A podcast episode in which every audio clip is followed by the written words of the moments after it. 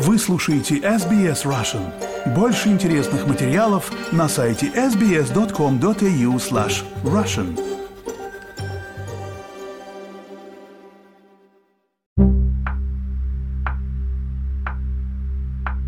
Здравствуйте!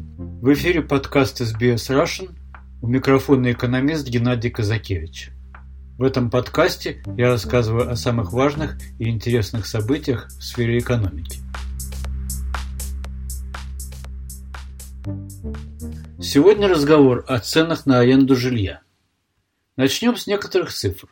По данным компании Domain, собирающей и публикующей информацию о рынках жилья на продажу и сдачу в аренду, в 2022 году в столичных городах Австралии арендная плата увеличилась на 14,6%.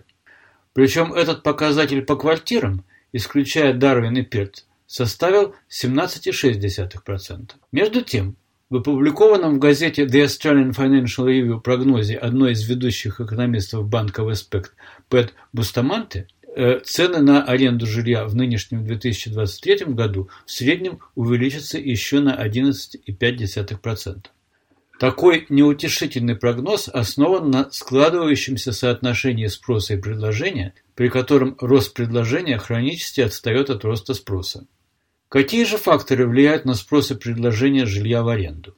Главный фактор спроса – сумма естественного прироста населения – долгосрочный фактор – и краткосрочные факторы – иммиграция и изменение предпочтения населения между покупкой жилья для проживания и арендой.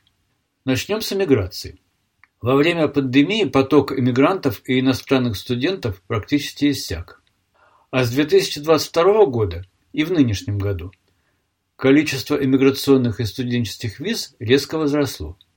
Между тем, именно эти категории иммигрантов практически всегда становятся частью рынка арендованного жилья.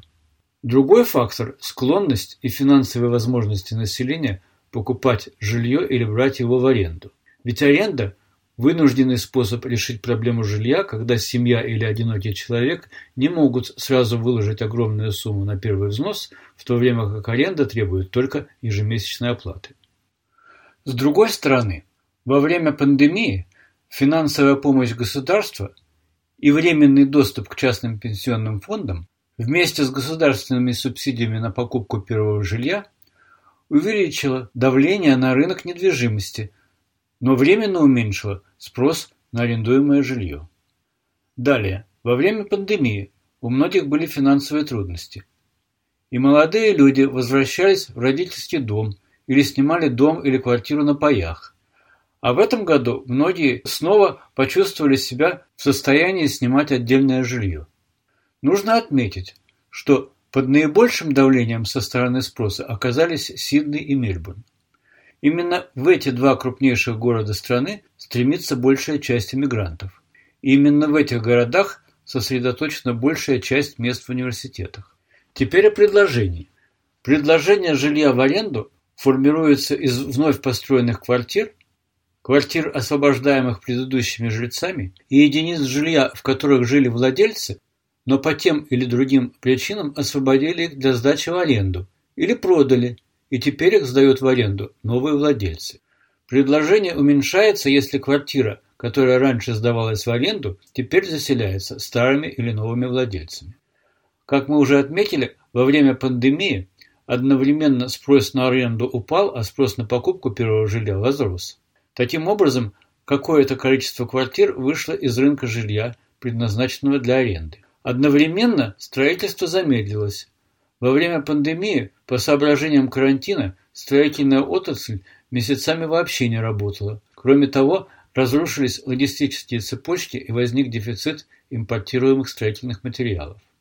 Строительная отрасль не восстановилась до сих пор. Сроки строительства жилых домов увеличились в полтора-два раза. Таким образом, предложение сократилось. При таком соотношении спроса и предложения дефицита жилья, предназначенного для аренды, а значит и существенного роста арендной платы, невозможно было избежать. Вообще говоря, в рыночной экономике дополнительный спрос генерирует дополнительное предложение. Однако на этот раз ситуация не похожа на то, что наблюдалось в предыдущих циклах. Во-первых, в строительной индустрии застройщик, чтобы начать строительство, должен взять заем в банке. При выросших банковских процентах это стало труднее. Во-вторых, до начала строительства проект должен быть утвержден в соответствующих организациях. Вот почему при таком отставании предложения от спроса и наплыве заявлений сигнал повышенного спроса может превратиться в заметный рост предложения не раньше середины 2024 года.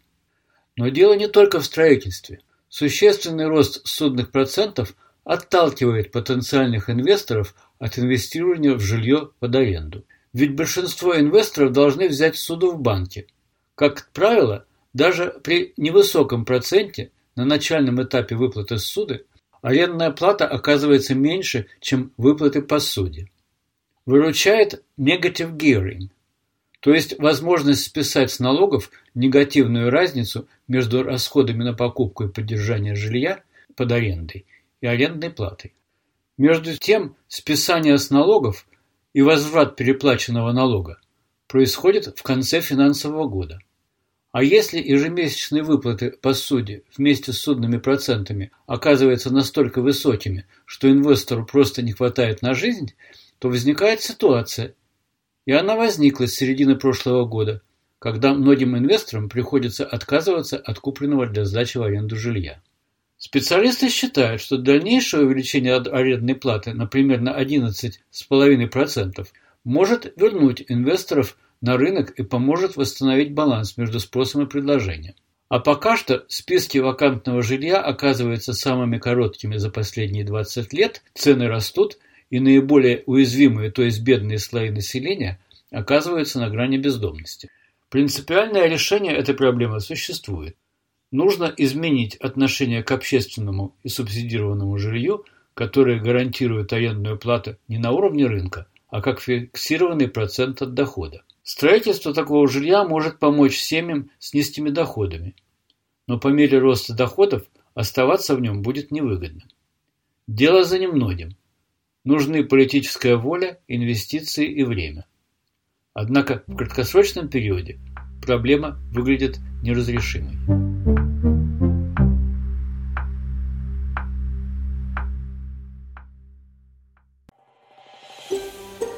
Хотите услышать больше таких историй? Это можно сделать через Apple Podcasts, Google Podcasts, Spotify или в любом приложении для подкастов –